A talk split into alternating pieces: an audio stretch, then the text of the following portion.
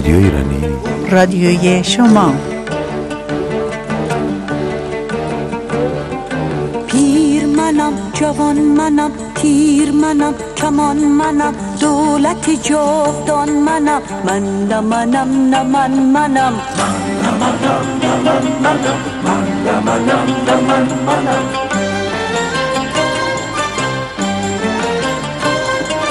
سرو منوز در چمن روح منوز در بدن نطخ منوز در دهن من نه منم نه من منم.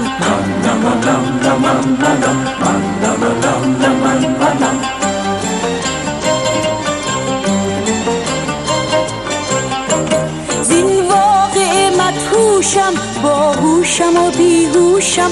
هم ناطق خاموشم هم نوح خموشانم.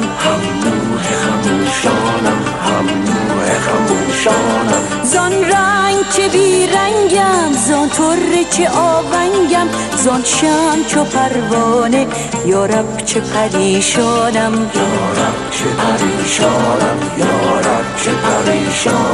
هم ساقی و هم مستم هم فرقم و هم بختم. هم مهنت و هم بختم هم دردم و درمانم. هم خونم و هم شیرم هم طفلم و هم پیرم. هم چاکر و هم میرم.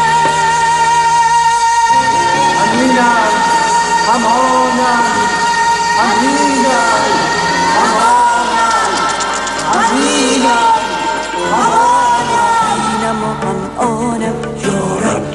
پریشانم یارب چه پریشانم یارب چه پریشانم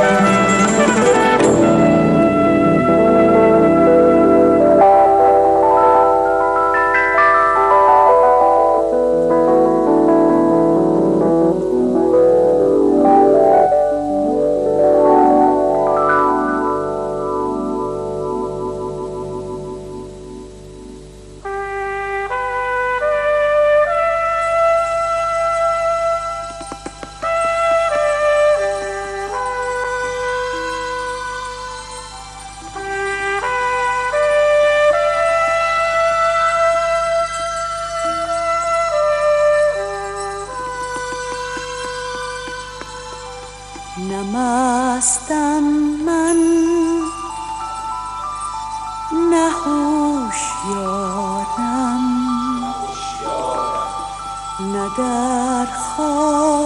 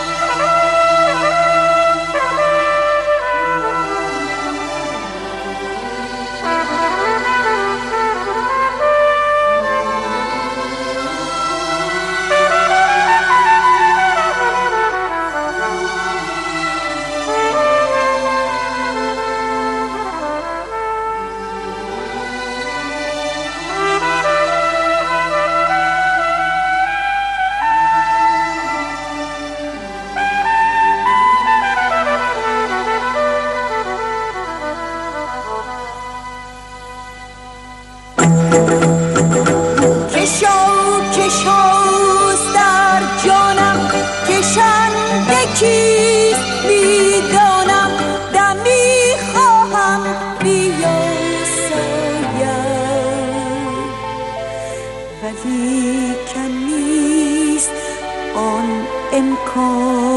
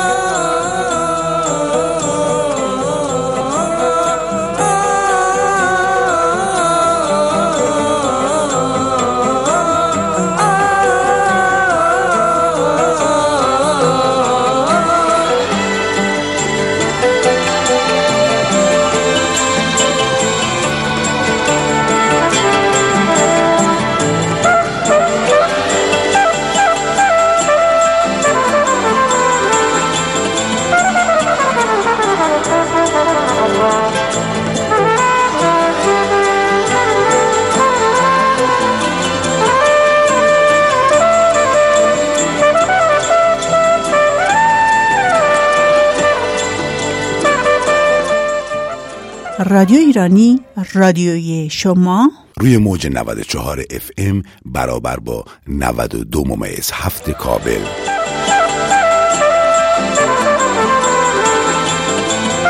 رادیو ایرانی.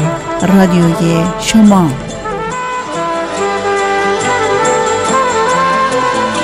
امروز چهارم نوامبر 2019 برابر با 13 آبان ماه 1398 با درود فراوان خدمت همه شما شنوندگان عزیز رادیو ایرانی. این بار هم در خدمت آقای پروفسور پارسای هستیم تا از یک برنامه دیگه از سری برنامه های ویژه بازیابی فرهنگ زیبای ایرانی رو بتونیم به شما ارائه بدیم.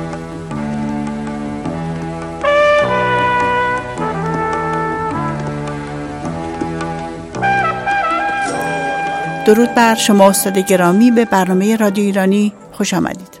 درود بر شما و درود بر شنوندگان گرامی که برنامه های شما را دنبال می کنند و این رویاوری شنوندگان به این برنامه ها برای ما تشویق بزرگی است. با سپاسگزاری دنباله برنامه مولانا را امروز شروع می‌کنیم یک خواهش داشتم اگر ممکنه یک توضیح کوتاه راجع به برنامه قبلی جمعبندی بفرمایید که بعد از بخش دو شروع کنیم چون این بار بخش دو در برنامه است. برنامه پیشین ما از تولد مولانا در شهر بلخ آغاز کردیم و تا جایی که سلطان ولد پدر مولانا که فقیه بزرگی بود و در شهر خود بلخ نامور بود به دلایلی و از جمله به دلیل شنیدن اخبار وحشتناک یورش مغول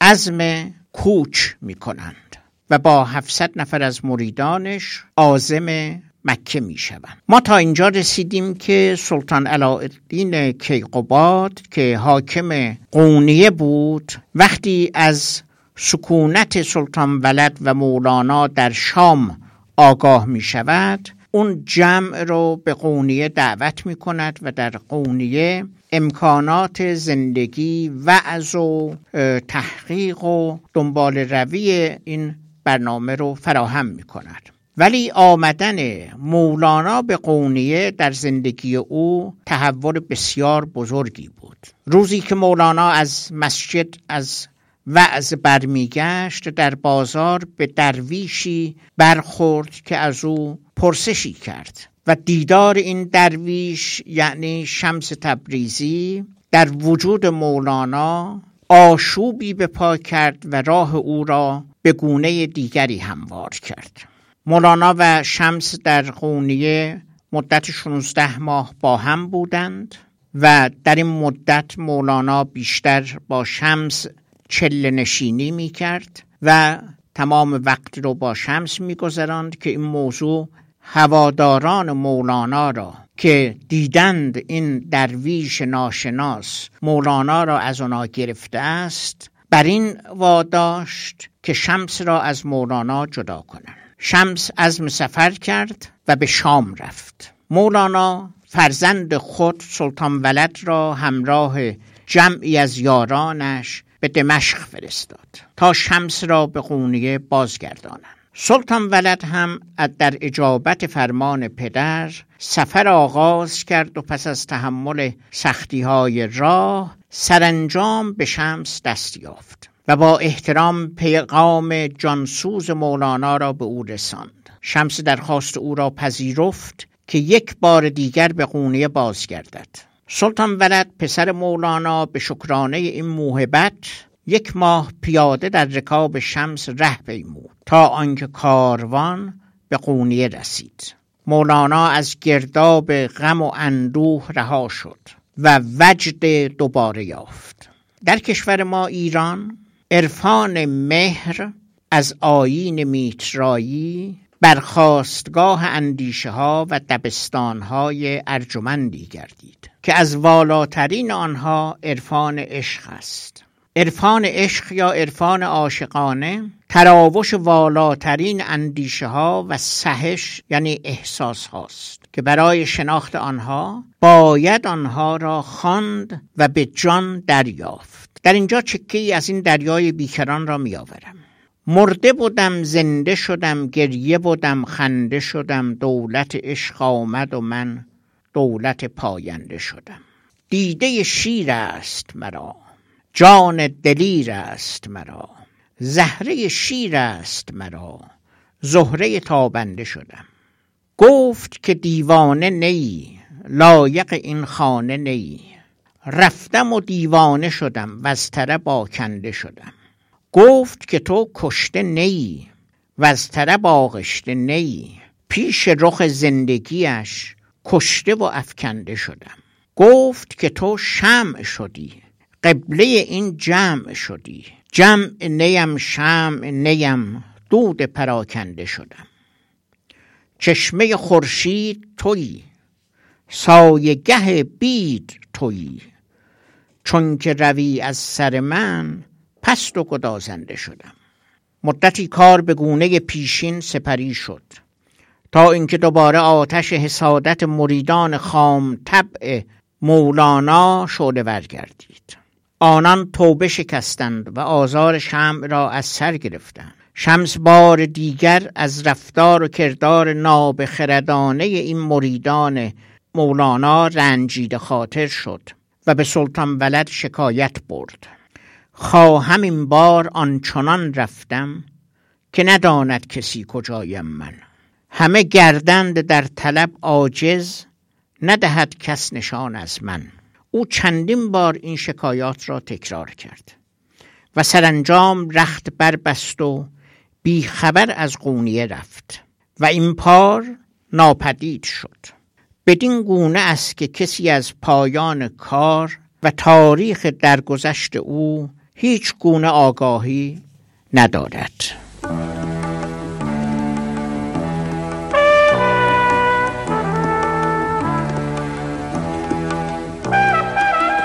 شیدایی مولانا. مولانا در فراغ شمس ناآرام بود و یک بار دل از دست گذارد. روز و شب به سماع و رقص می پرداخت حال زار و آشفته او در شهر بر سر زبانها افتاده بود. روز و شب در سماع رقصان بود. بر زمین همچو کرخ گردان این شیدایی مولانا به دانجا رسید که دیگر قونیه را جای درنگ ندید و این بار خود به جستجوی گمگشتش راهی شام و دمشق گردید. او هرچه در دمشق گشت شمس را نیافت و ناچار به قونیه بازگشت. در این سیر روحانی و سفر معنوی هرچند که شمس را به جسم نیافت ولی حقیقت شمس را در خود دید. این همان حکایتی است که عطار نیشاپوری در داستان سیمرغ پرورانده است. مولانا دریافت که آنچه او به دنبالش است در خود او حاضر و متحقق است. این سیر روحانی در او کمال مطلوب را پدید آورد. اغلب غزلهای او به نام شمس امضا شده است. همراهی و هماندیشی مولانا با شمس شور و عشقی را در جان او فروزان کرد که از نگر خیش و آشنا و هر بیننده اندیشمندی شگفتانگیز و یگانه حال بود. همه او را پس از این دگرگونه درونی و روحانی در حاله از رؤیا و افسانه می دیدم حلول روح زندگانی خود با خدا یکی بینی وجود او در شمس و شمس در او را پر از راز و رمز شگفتی های فراپذیرشی کرده بود. از این رو حتی گزارشگران همروزگارش به پردازش افسانه و آفرینش رؤیاگونه دست یازیدن این گونه نگرش در چارچوبه روایات افلاکی در مناقب العارفین و رساله فریدون سپه سالار با خوشباوری مریدانه نقل شده است. حتی روایات دولت شاه و ابن بطوته نیز چون این افسانه هایی را در بر دارد.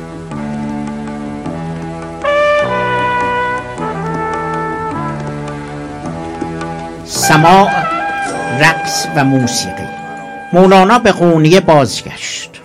و رقص و سماع را از سر گرفت. پیر و جوان خاص و عام همانند ذره دور آفتاب پر انوار او میگشتند و چرخ می‌زدند. مولانا به سما به چشم وسیله برای تمرین رهایی و گریز از خود مینگریست.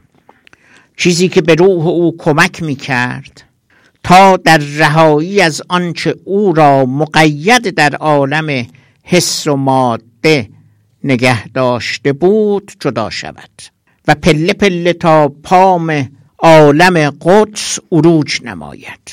سماع رقص و موسیقی از بنیادی ترین عناصر تصوف شد. در اینجا یک اشاره به رقص و واژه رقص بکنم که با الفبای عربی نوشته می شود که نادرست است. رقص یک پدیده جهانی است. در ایران نیز از پیشینه هفت هزار ساله برخوردار است. ما بر روی سفالهای سیلک نقشهایی را از رقص زنان و مردان در کنار کشتزارها می‌بینیم و نشان می‌دهد که رقص یک نشانه جشن و برگزاری جشن و پایکوبی برای فراهم آوردن نعمت و جشن پیروزی بود. رقص با کاف و سین نوشته می شود و یک واژه فارسی است. ما در موزه ایران باستان تهران نمونه های زیادی از هفت هزار سال پیش بر روی مهرهای استوانعی و بر روی سفالهای تپسیلک کاشان از این پدیده زیبای هنر و فرهنگ ایرانی داریم. سما را عارفان زمین ساز شادی و گشادگی دل و جان انسانها می دانند همگان را به اجرای آن سپارش می کنند عارفان را در طبیعت دیده و از آن آموخته است. او می بیند که درختان و گیاهان چگونه با هماهنگی باد به جنبش می آیند و با سوت و دم باد به ترنم سهرامیز می پردازند آوایی که از جریان چشمسارها و از رقص نیزارها در هنگام وزش باد ملایم برمیخیزد زیباترین ترنم دنیای ساکن است که به انسان جنبش و خونیاگری میآموزد. ناله سرنا و تهدید دهل چیزکی ماند بدان ناقور کل. پس حکیمان گفتند این لحنه ها از دوار چرخ آموختیم ما. بانگ گردش های چرخ است این که خلق می سرایندش به تنبور و به حلق. مؤمنان گویند کاسار بهشت نغز گردانید هر آوای زشت. ما همه اجزای آدم بوده ایم. در بهشت آن لحنها بشنوده ایم. گرچه بر ما ریخت آب و گل شکی یادمان آید از آنها اندکی. پس غذای عاشقان آمد سماع که در او باشد خیال اجتماع. آتش عشق از نواها گشت تیز. آنچنان که آتش آن جوز ریز. در این بیت آخر حکایت از این است که مردی روی شاخه درختی گردو نشسته بود. گردو میچید گردو رو به عربی جوز یا جویز می‌گویند و دانه دانه با فاصله هایی آنها را در آب میانداخت تا از آوای برخورد گردو با آب چشمه و حباب روی آب چشم و گوش خود را نوازش کند.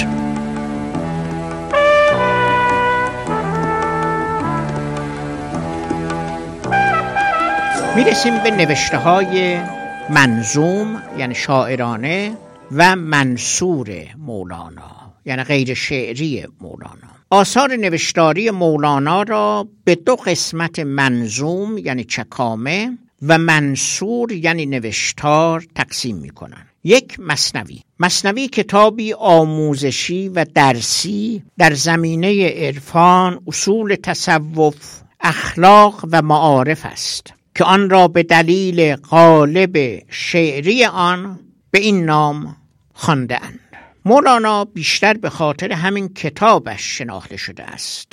مصنوی از همان آغاز نگارش در مجالس رقص و سماع خوانده می‌شد و حتی در دوران حیات مولانا گروهی به نام مصنوی خانان پدید آمدند که مصنوی را با آوایی دلکش میخواندند. به مناسبت سروده نی به شمار 18 بیت این بخش آغازین مصنوی را نینامه هم می‌گویند. حتی می‌گویند که مولانا این کتاب را به نامهای دیگری نیز خوانده است. ولی در دیباچه یعنی مقدمه هر دفتر نام اصلی آن را مصنوی نگاشته است. نینامه حاوی تمام معانی و مقاصد مندرج در شش دفتر است. به عبارتی همه شش دفتر مصنوی شرحی بر این 18 بیت است. شمار بیت های مصنوی به نوشته افلاکی در کتاب مناقب العارفین 26660 می باشد. ولی پژوهشگران مصنوی شمار دقیق را 25618 نقل می کنند. مصنوی البته کتاب آموزشی است. آموزش طریقت برای رسیدن به حقیقت. اما نزد مولوی شریعت نیز از گذرگاه طریقت جدا نیست. از این رو شگفتآور نیست شاعر گاه در جستجوی حقیقت شیوه اهل شریعت را پیش می‌گیرد. در بخشهایی از این کتاب مولانا در پی آن است که همچون اهل کلام در اثبات عقاید و آرای اهل شریعت بکوشد. تا با وجود شریعت که تنها یک مذهب و یک اندیشه را حق و درست می‌داند او کشمکش متکلمان را هم از مقوله نزاعهای بی حاصل می شمارد مولوی در داستان نزاع چهار کس که برای شرح میوه انگور به هم در افتاده بودند چون اختلاف زبان آنها را از اتحاد مقصود باز داشته بود. یا در داستان پیل در خانه تاریک به این گونه کشمکش ها می نگرد و او در مصنوی به دنیایی گام می‌گذارد که در آن همه چیز حیات دارد. ما در مصنوی آوای نفس گل و گیاه را حتی می توانیم احساس کنیم و هم هیاهوی خاموش نسیم و ابر را می توانیم بشنویم. دومین کتاب شعری مولانا دیوان کبیر نام دارد. این بخش از آثار مولانا شامل غزلهای اوست. که شمار بیتهای آن را چهل و سه هزار و پونصد و شست و یک و شمار رباعیات نگاشته در این مجموعه را سه هزار و هشتصد و سی و شیش بیت نوشتن دیوان کبیر شامل بیست و یک بخش غزلها و یک بخش رباعیات می باشد مولانا در پایان و مقطع بیشتر آنها به جای ذکر نام یا تخلص خود به نام شمس تبریزی تخلص کرده است. متن کامل دیوان کبیر در تهران با تقریز شادروان علی دشتی همراه زندگی نامه کوتاه مولانا از استاد بدی زمان فروزانفر به چاپ رسیده است. جلد نخست این کتاب کلیات شمس تبریزی نام دارد. شارح دیگری که به دیوان کبیر پرداخته رسوخ الدین اسماعیل انقروی می باشد این مفسر دانشمند با تبهر و قدرتی بیمانند شش دفتر مصنوی را به حدی فوق تصور به زبان ترکی تفسیر کرده است. ترجمه این اثر معنوی را هم یکی از پژوهندگان برجسته ایرانی بانو دکتر اسمت ستارزاده در طول 20 سال تلاش پیگیر به زبان فارسی برگرداندند. این شرح کبیر انقروی اینک در پانزده جلد به چاپ رسیده و در دسترس دوستداران مولانا گذاشته شده است. من اشاره کوتاهی اینجا به نکته ظریف بکنم که این درویش بزرگوار رسوخ الدین اسماعیل انقروی به زبان فارسی این شمار غزلها و رباعیات مولانا را خوانده و به زبان ترکی برگردانده است. یعنی اون زمان برجستگان در اون بخش ترکی زبان آناتولی هم فارسی رو تا حد بالایی می‌دانستند و ما می‌دانیم که حتی در دربار عثمانیان بعدها زبان فارسی زبان دربار عثمانی بود و ما می‌دانیم که نخستین شرح حافظ را یک مترجم بزنوی به نام سودی بزنوی از فارسی به ترکی ترجمه کرده تا فرزندان عثمانی با شعرهای حافظ آشنایی داشته باشند و سپس ایرانیان شاید هفتاد هشتاد سال پیش این اثر را دوباره به فارسی ترجمه کردند یعنی ما دو اثر مولانا و حافظ را که اکنون در دست داریم ترجمه شده از اصل اثر که به فارسیه به ترکی و سپس از ترکی به فارسی هستش. از آثار نوشتاری مولانا یعنی غیر شعری فیه ما فیه هست. این کتاب مجموعه گفتارهای مولاناست. مولانا در مجالس وعظ این گفتارها را برای حاضران و برای مریدان سخنرانی می‌کرد و پسر او بهاءالدین یا یکی دیگر از مریدان آنها را یادداشت و گردآوری کردند. فیه مافیه در مواردی به مصنوی شبیه است ولی نسبت به مصنوی بیشتر قابل فهم است.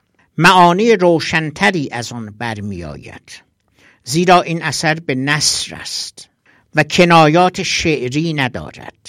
این اثر گذشته از نگر فلسفی و صوفیانه مولانا جهانبینی و اوضاع روزگار او را نیز باز میتاباند. این کتاب به کوشش استاد فروزانفر تصحیح و همراه یادداشتها و افزوده هایی با ارزش در سال 1330 خورشیدی از سوی دانشگاه تهران به چاپ رسیده است. دومین اثر نوشتاری مکتوبات است که در برگیرنده نامه های مولانا به هم روزگارانش است. سومین اثر مجالس سبعه یعنی مجالس هفتگانه از موعظه ها و گفتارهای مجالس مولانا است. یعنی در برگیرنده سخنانی است که او به گونه پند و اندرز به شیوه تذکیر بر سر منبر ادا کرده است.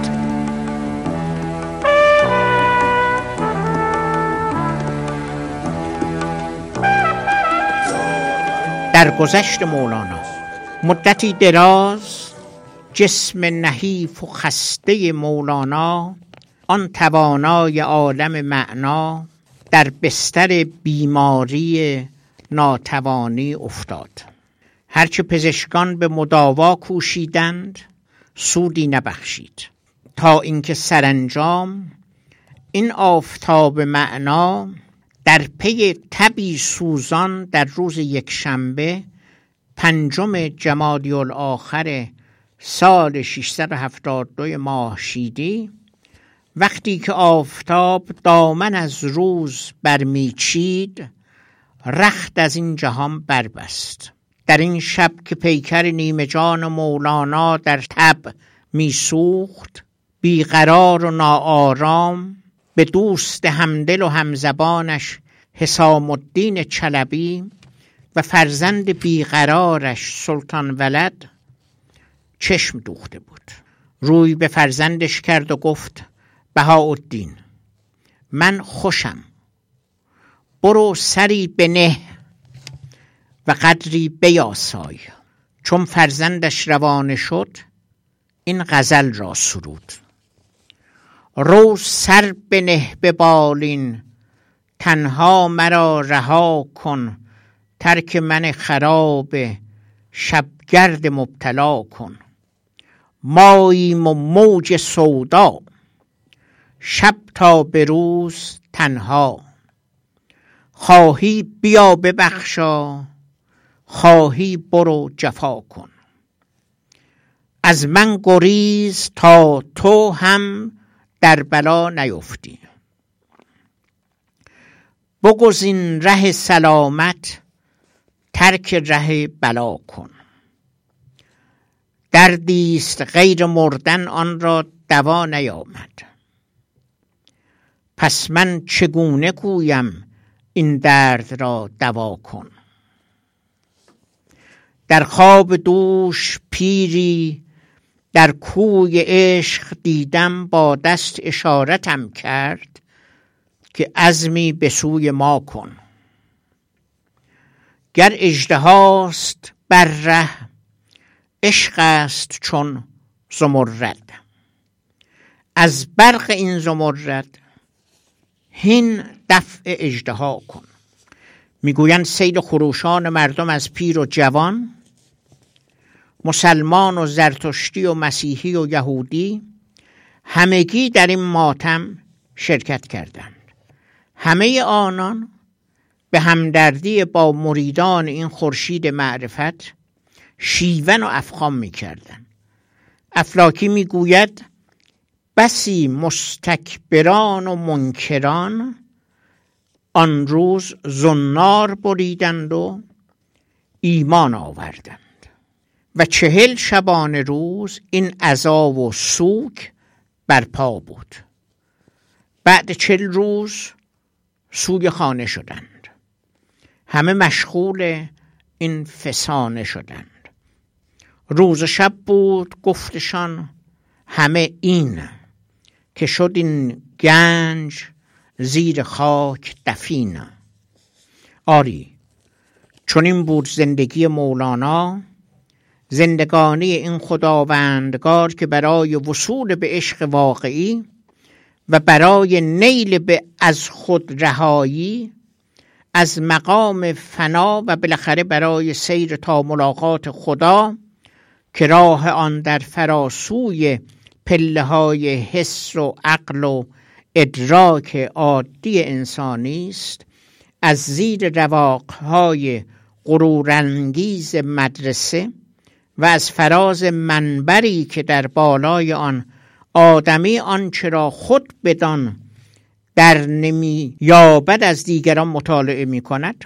خیز برداشت و با حرکتی سریع و بیوقفه پله پله نردبان نورانی سلوک را یک نفس تا ملاقات خدا طی کرد. یک نفس اما در طول مدت یک عمر 68 ساله که برای عمر تاریخ یک نفس هم نبود. مولانا را در نزدیکی پدر خود سلطان العلماء در باغ سلطان که به ارم باغچه معروف بود به خاک سپردند. و بنایی هم به نام گنبد سبز یعنی قبت الخزراء با هدایایی از بزرگان و مریدان دوستارش بر آرامگاهش افراشتند. از خاندان او و پیوستگان وی بیش از پنجاه تن در آن حرم قدس در خاک خفتند که اینک مزار مولانا در قونیه نامیده می شود پس از درگذشت مولانا پسرش سلطان ولد اجازه داد که آرامگاهی برای وی ساخته شود. او با این کار روشی برخلاف خط مشی پدر در برابر بزرگان در پیش گرفت. قصیده هم در مدح بزرگان ساخت. اوقافی برای مدرسه که اینک به شکل خانقاه در آمده است دست و پا کرد. بعد به یاری چلبیان طریقت مولوی را راه انداخت. دراویش و مولوی نیز پس از انقراض نهایی سلجوقیان دعاها و گلبانگها را به زبان ترکی به کار گرفتند و شاعران این مکتب نیز به رواج ادبیات درباره ترک عثمانی پرداختند. یکی از شاهزادگان سلجوقی عثمان نام داشت. عثمان مرد وارسته بود و بسیار قدرتمند. عثمان امپراتوری عثمانی را برپا کرد. امپراتوری عثمانی بعد از سلجوقیان که زبان دربار سلجوقیان فارسی بود زبان ترکی را رواج داد. مولانا تنها یک کلمه ترکی بلد بود که در مصنوی آن را به کار برده که واژه ترکی انگور باشه. سلطان ولد پسر مولانا در قونیه بزرگ شده بود. و می‌بینیم که گذشته از اینکه زبان فارسی و زبان ترکی را می‌دانست زیاد به راه پدر مشتاق نبود. برخلاف اونچه که مولانا میکوشید به دست آورد سلطان ولد پسر مولانا از بارگاه مولانا یک خانقاه درست کرد و یک مکتب درویشی راه انداخت. و بعد اونجا را مکانی برای جمعآوری موقوفات و هدایا و بعد اون تحفه هایی که مریدان درویش ها می آوردن سلطان ولد اون چرا که ما عرفان عاشقانه ایران مینامیم در همونجا به پایان رساند. چون به این قلم رو آشنا نبود و نمی توانست وارد شود. ما در این برنامه رادیو ایران مولانا را از بدو تولد تا گام نهایی در گذشتش همراهی کردیم و آنچه که از مولانا می‌دانستیم به شنوندگان گرامی این برنامه اهدا کردیم.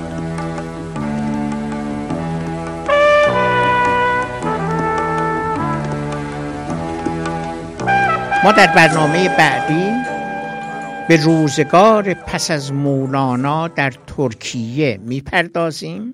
تا چنین پنداشته نشود که راه مولانا به دانگونه که بود در ترکیه ادامه پیدا کرد. در ترکیه راه درویشی و راه تصوف عرفان مولانا را کمی پایین کشید.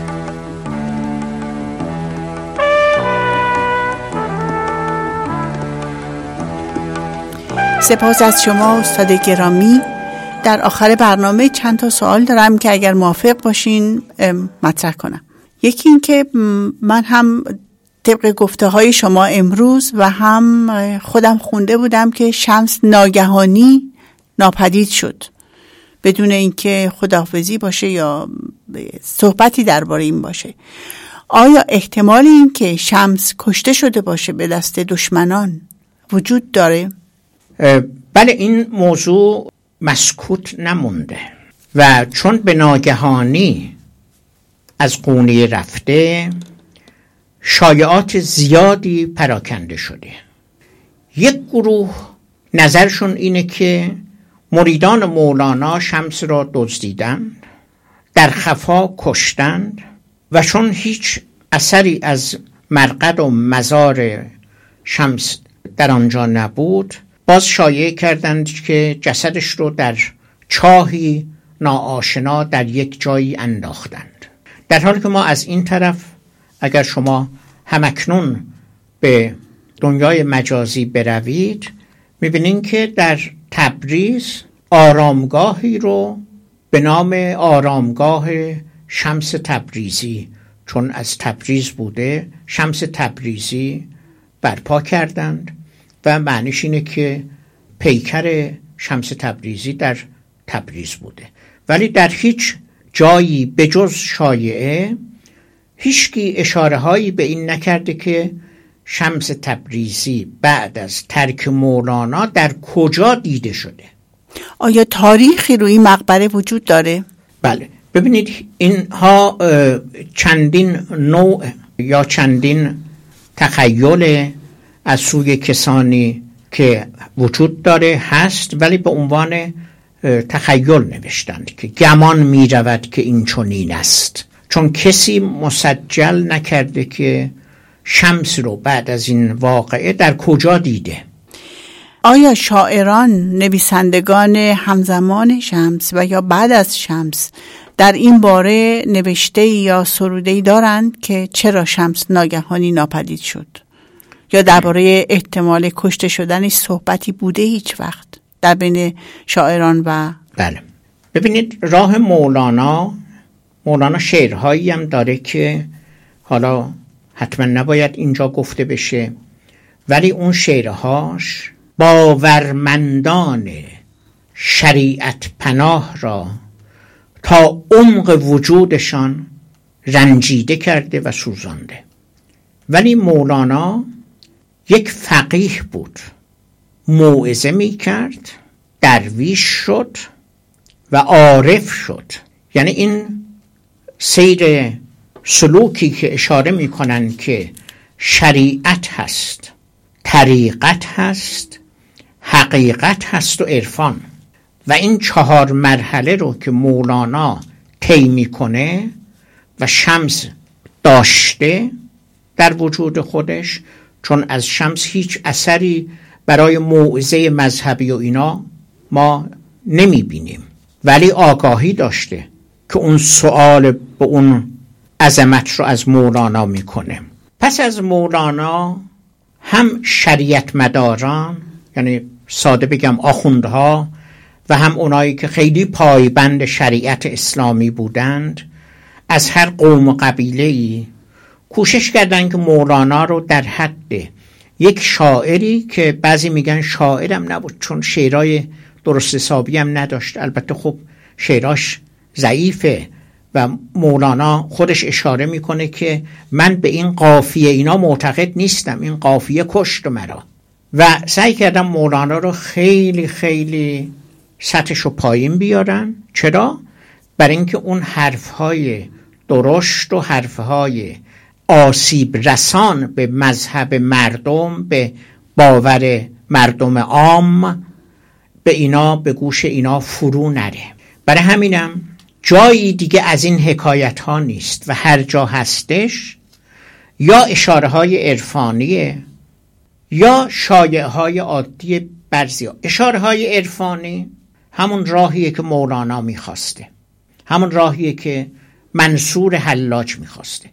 اشاره های معمولی شایعات آمیانه است که آخونده راه انداختن به تازگی هم یک کارگردان در جمهوری اسلامی می‌خواست که مست عشق رو که حکایت شمس باشه فیلم بکنه که آخونده فوری به جان هم افتادند و داد و بیداد و یک آخوند شناخته شده ای هم که یه زمانی مکتب اسلام چاپ می‌کرد روزنامه فروش بود الان آیت الله شده و تحریم کرد ساخت این فیلم رو.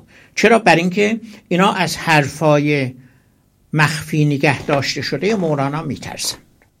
شما فرمودید که هفتاد سال پیش تقریبا یک ترجمه ای از ترکی به فارسی شده برای ایران. شما فرمودید که وجود داره تو ایران. مگه نسخه فارسی وجود نداشته که باید اینا دوباره از ترکی به فارسی ترجمه می‌کردن؟ ببینید هر دوی این موردی که من اشاره کردم یعنی هم شرح کبیر انقروی اسمشه که این در حدود 18 تا 25 جلد چاپ شدهش که من هم دارم. چاپ شده یک کار عظیمیه. این شرح هستش. یعنی شرح مصنوی هستش. نه خود مصنوی. خود مصنوی خیلی کمتر از این می‌تونست باشه نه؟ بله. بعد شرح حافظ رو سودی بزنوی در چهار جلد نوشته نخستین شرحیه که اشعار غزلیات حافظ رو توضیح داده بله. یعنی شرح داده نه؟ بله. و اون شرح رو چون به ترکی بوده فارسی نبوده ولی سودی بزنوی فارسی بلد بود و کتاب حافظ رو به فارسی خوانده به ترکی برگردانده با شرح با توضیح بعد از سودی بزنوی کسان دیگه هم این کار کردن بله در آخر گفتارتون گفتید که پسر مولانا راه مولانا رو نرفت و در واقع کارهایی کرد که مورد تایید مولانا احتمالا نبوده.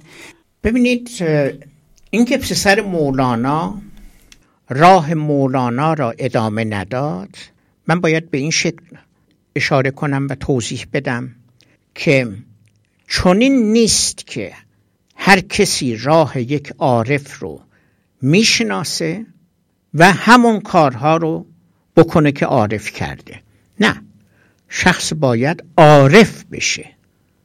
و وقتی عارف شد یعنی شناخت پیدا کرد خودش راه خودشو داره.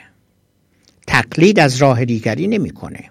در هیچ کدوم از همراهان مولانا که اشاره خواهیم کرد این سعادت و این ظرفیت و این استعداد نبود که عرفان رو درک بکنن.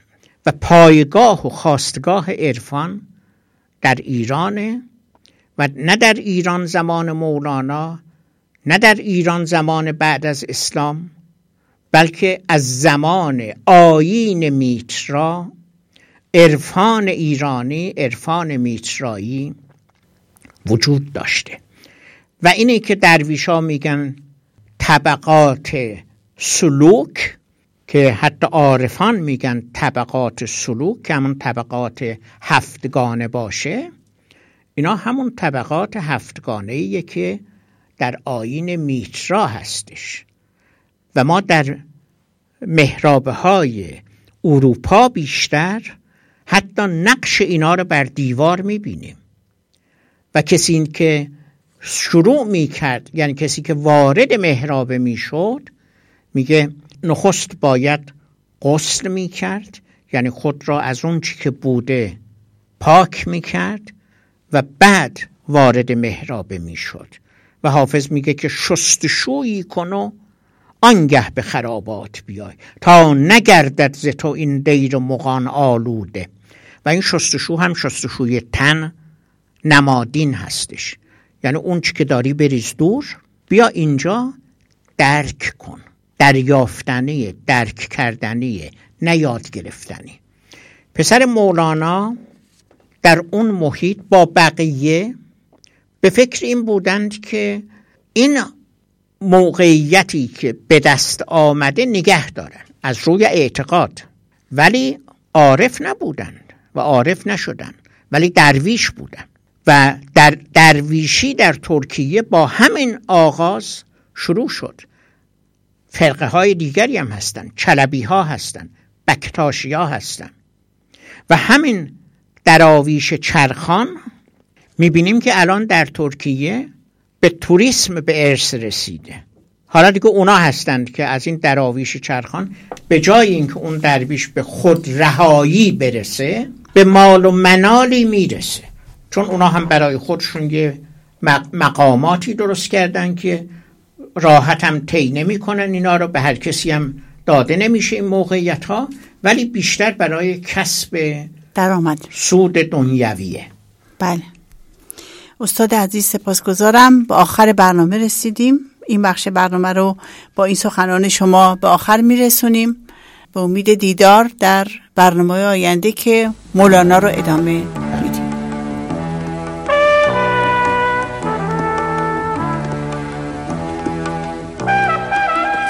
شنوندگان عزیز رادیو ایرانی دیگه به آخر برنامه رسیدیم. با اینکه ما دلمون نمی‌خواست به آخر برنامه برسیم بله. ولی شد دیگه. بله دیگه بله. لحظه موعود فرا رسید. بله امیدواریم که روزهای خوشی در پیش داشته باشید. روزهای خوشی برای ایران عزیزمون آرزو می‌کنیم. بله و ما رو از نظرات خودتون آگاه کنید. ضمنا برنامه رو می‌تونید از چند روز آینده در سایت ایرانی پونکت آته و یا رادیو ایرانی پونکت آته گوش بدید. اگه دلتون خواست لینک رو برای دوستانتون هم بفرستید.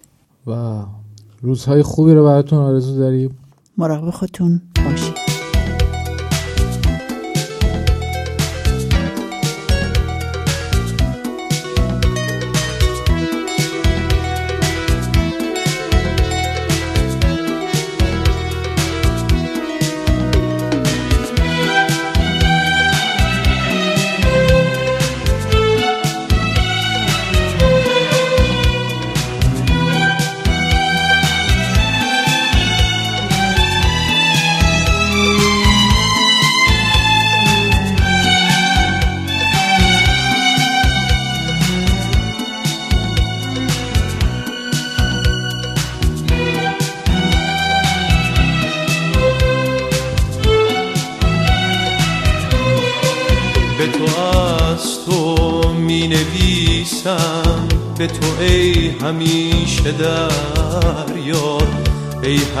از تو زنده لحظه های رفته برباد وقتی که بنبست غربت سایه ساره قفسم بود.